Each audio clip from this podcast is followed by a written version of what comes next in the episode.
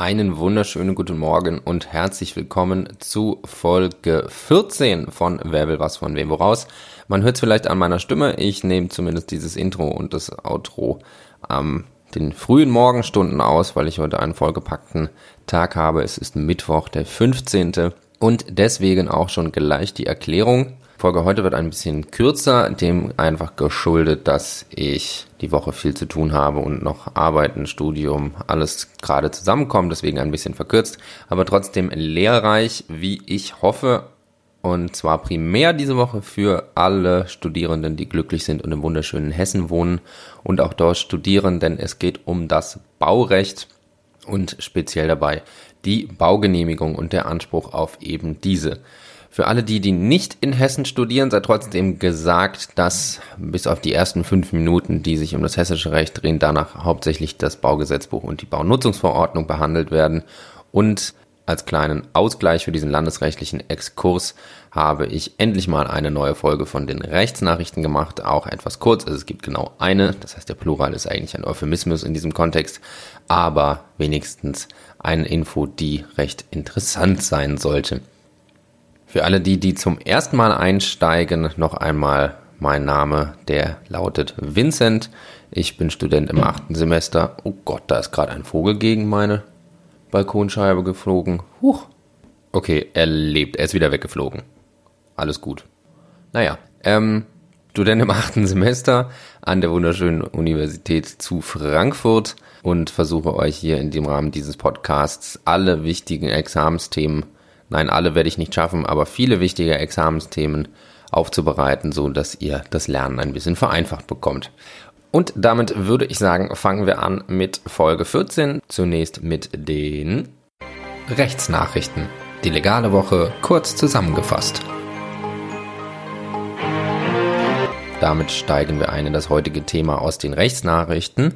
Konkret geht es um die Frage des VG Wiesbadens, welches den EuGH angerufen hat und ihm die Frage vorgelegt hat, ob es, also das VG, überhaupt ein unabhängiges Gericht im Sinne der Verträge der Europäischen Union ist, denn nur ein solches kann ja überhaupt dem EuGH vorlegen.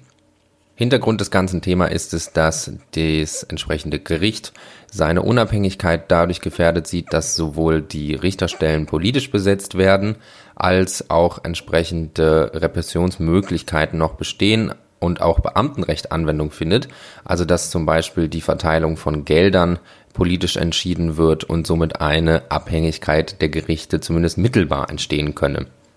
Die Vorlage führt weiter auf, dass es zwar unzweifelhaft ist, dass die Richter unabhängig sind. Die Frage ist eben, ob das Gericht unabhängig ist. Denn eine rein funktionelle Unabhängigkeit, wie sie ja garantiert ist, reicht vielleicht nicht aus. Vielmehr müsse es grundsätzlich von jeder Einflussnahme bewahrt werden und damit eben diese mittelbaren Einflüsse minimiert. Eine spannende Entscheidung, die zumindest, wie der Sprecher des Bundesvorstands der neuen Richtervereinigung sagt, ein wahrscheinlich auch getroffen werden wird und auch mit einer Entscheidung des Generalanwalts einhergehen wird. Diese Vorlage reiht sich ein bisschen ein in eine erhöhte Menge von Unabhängigkeitsanzweiflungen seitens der EU. Einerseits wurde gesagt, dass die deutsche Staatsanwaltschaft nicht unabhängig genug ist, weil sie politisch kontrolliert ist und eben als oberste Dienstbehörde das Justizministerium über sich hat. Das wurde im Rahmen der Frage gestellt, ob die Staatsanwaltschaft alleine ohne richterlichen Beschluss einen europäischen Haftbefehl ausstellen kann, der dann ja eben entsprechend europaweit vollstreckt werden kann und muss. Und außerdem ja noch das allseits bekannte Thema mit der Justizreform in Polen, wo der EuGH auch bereits gesagt hat, dass die richterliche Unabhängigkeit dort gefährdet ist. Und jetzt aus Wiesbaden die Frage, ob das Gericht, also nur nicht die Richter, sondern das Gericht, ein unabhängiges ist, was dem EuGH überhaupt vorlegen darf. Sobald es dazu ein Urteil gibt, aber das wird sicherlich noch einen Moment dauern, werde ich euch darüber natürlich informieren, weil ich das selber auch ziemlich spannend finde, das Thema. Und damit, wie gesagt, heute nur ein Thema aus den Rechtsnachrichten, sind wir am Ende dieser Kategorie, den Rechtsnachrichten. Die legale Woche kurz zusammengefasst. Damit übergebe ich an den Hauptteil dieser Folge, nämlich die Baugenehmigung nach hessischem Baurecht und würde sagen, wir beginnen mit dem Inhalt von Folge 14. Wer will was von wem woraus? Der Podcast für Juristen und alle, die es werden wollen.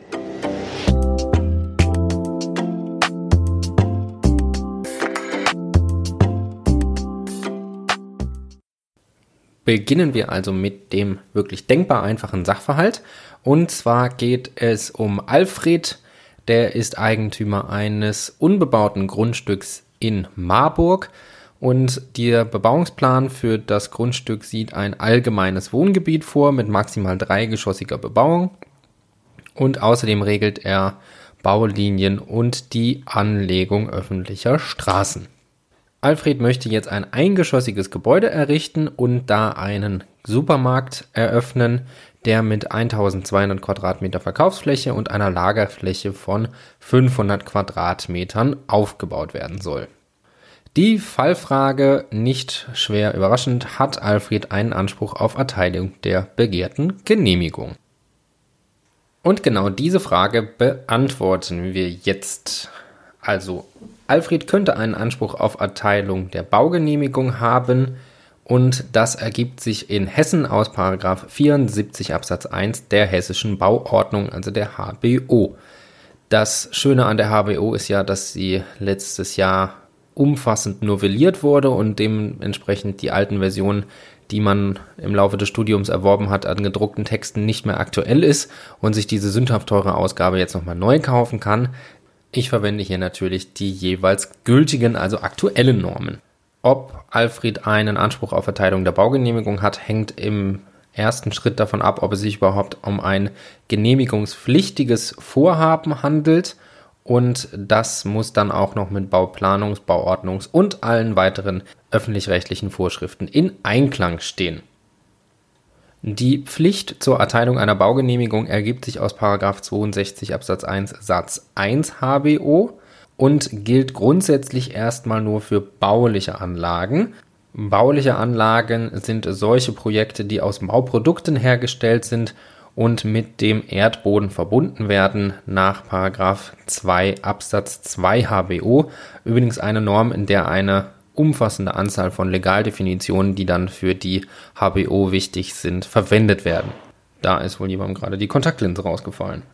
Nächstes Kriterium ist die Errichtung einer solchen baulichen Anlage und darunter versteht man den Neubau einer baulichen Anlage auf einem Baugrundstück und das ist hier der Fall. Somit haben wir eine Errichtung nach 62 Absatz 1 Satz 1 HBO.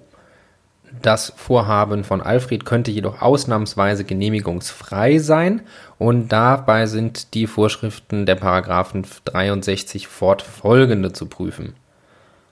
Da ist zunächst dann natürlich der Paragraph 63 zu prüfen und gemäß diesem bedürfen keine Vorhaben, die in der Anlage 2 zur HBO aufgezählt sind, der Genehmigung. Allerdings lässt sich der Anlage 2 entsprechend entnehmen, dass die Errichtung von ganzen Gebäuden nur genehmigungsfrei ist, wenn es sich um Gebäude handelt, die weder Aufenthaltsräume, Toiletten noch Feuerstätten beinhalten und insgesamt nicht mehr als 30 Kubikmeter Rauminhalt haben und, wenn das nicht schon einschränkend genug ist, auch noch keine Verkaufs- oder Ausstellungszwecke verfolgen. Dies kann der Ziffer 1.1 Abschnitt 1 der Anlage 2 entnommen werden, die von Gebäude spricht und von Gebäude sprechen tut auch noch die Ziffer 1.3 der entsprechenden Anlage. Allerdings sind da Anforderungen an einen forstwirtschaftlichen Betrieb gestellt, was hier nicht einschlägig ist, weswegen wir keine Genehmigungsfreiheit nach 63 in Verbindung mit der Anlage 2 der HBO haben.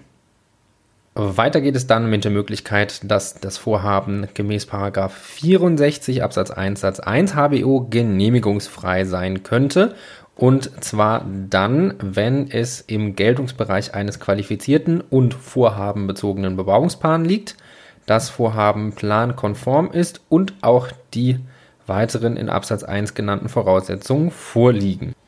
Dabei ist zunächst entscheidend, ob es sich hier um einen Sonderbau handelt, denn nur bauliche Anlagen sind gemäß 64 genehmigungsfrei, die keine Sonderbauten sind.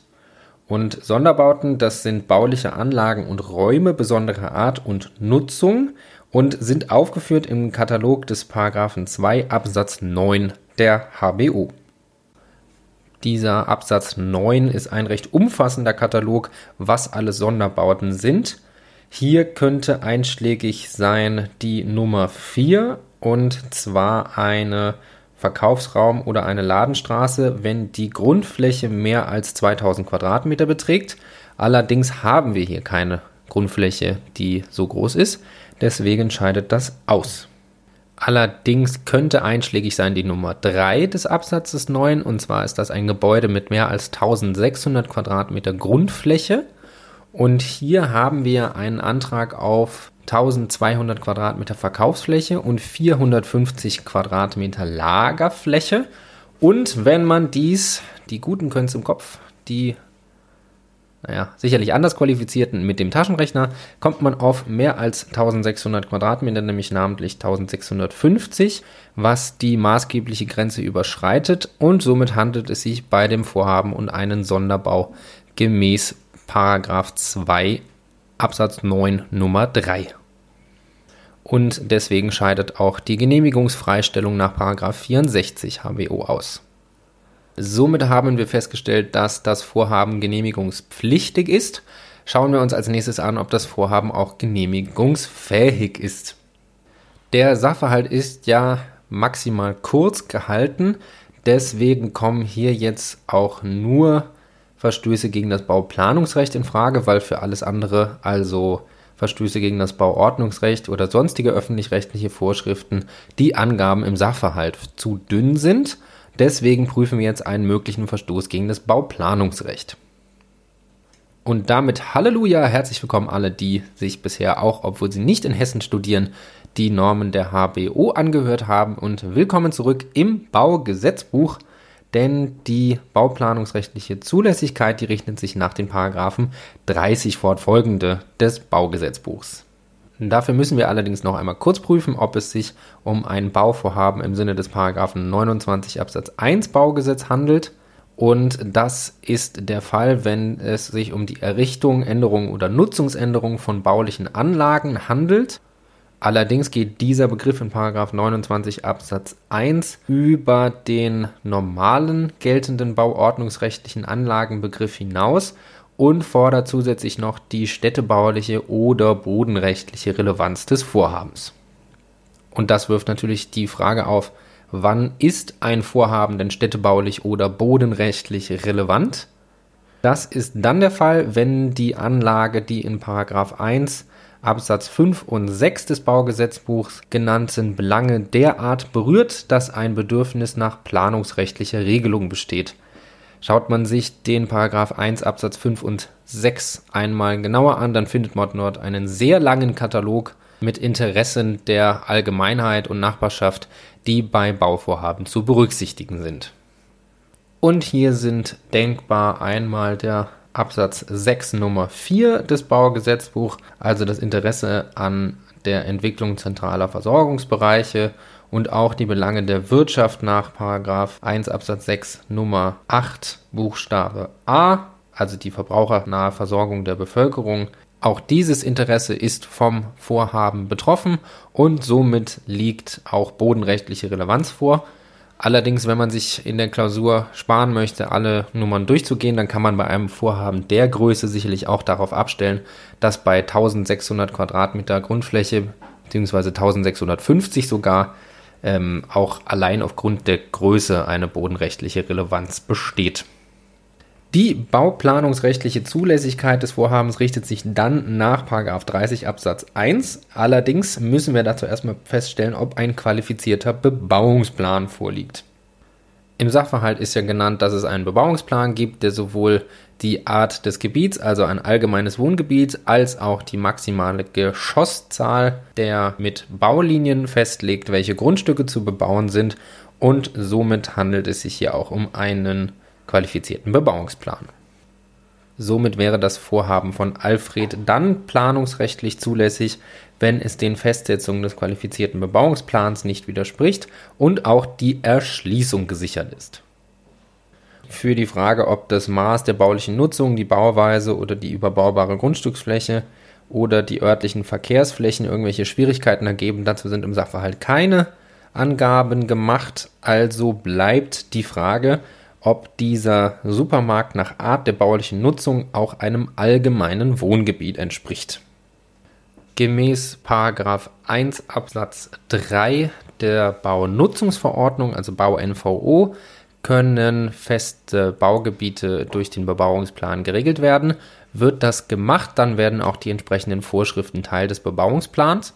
Und da hier von einem allgemeinen Wohngebiet gesprochen wird, wird damit auch der Paragraph 4 der Baunutzungsverordnung Teil des Bebauungsplans.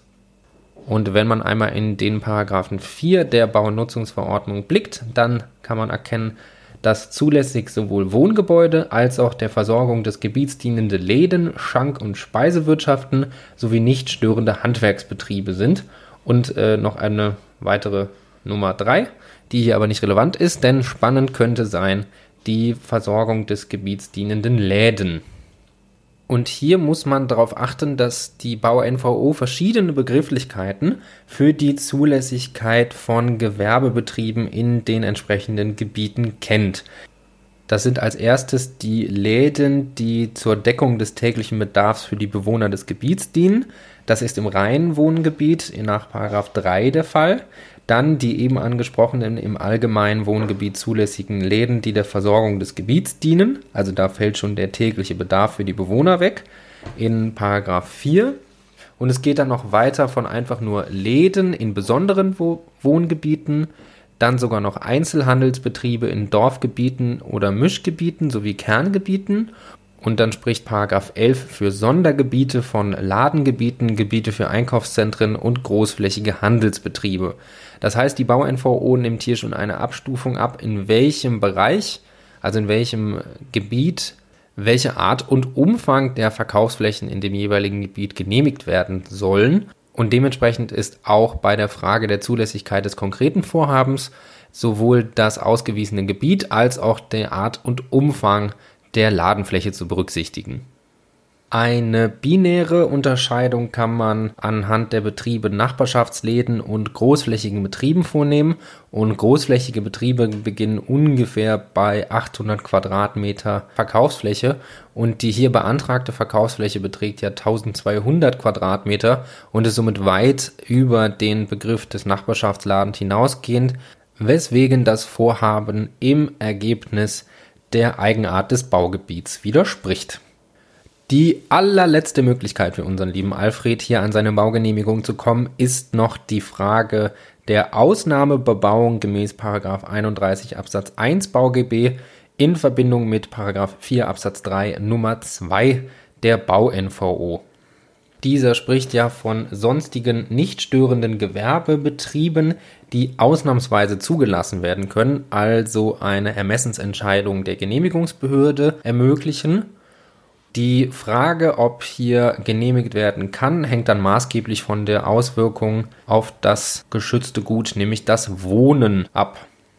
Dazu ist noch zu sagen, dass obwohl es sich hier um eine Ermessensentscheidung handelt, das Ermessen in dem Absatz 3 jeweils der Paragraphen 2 bis 9, dass das Ermessen bei Vorliegen einer solchen Bauart intendiert ist. Das heißt, es besteht trotzdem ein Anspruch auf die Ausnahmegenehmigung, wenn dem nicht besondere städtebauliche Erwägungen entgegenstehen. Allerdings, es handelt sich hier um einen Supermarkt mit 1200 Quadratmetern Verkaufsfläche. Das Ding ist riesengroß. Dann kommen noch 450 Quadratmeter Ladenfläche dazu.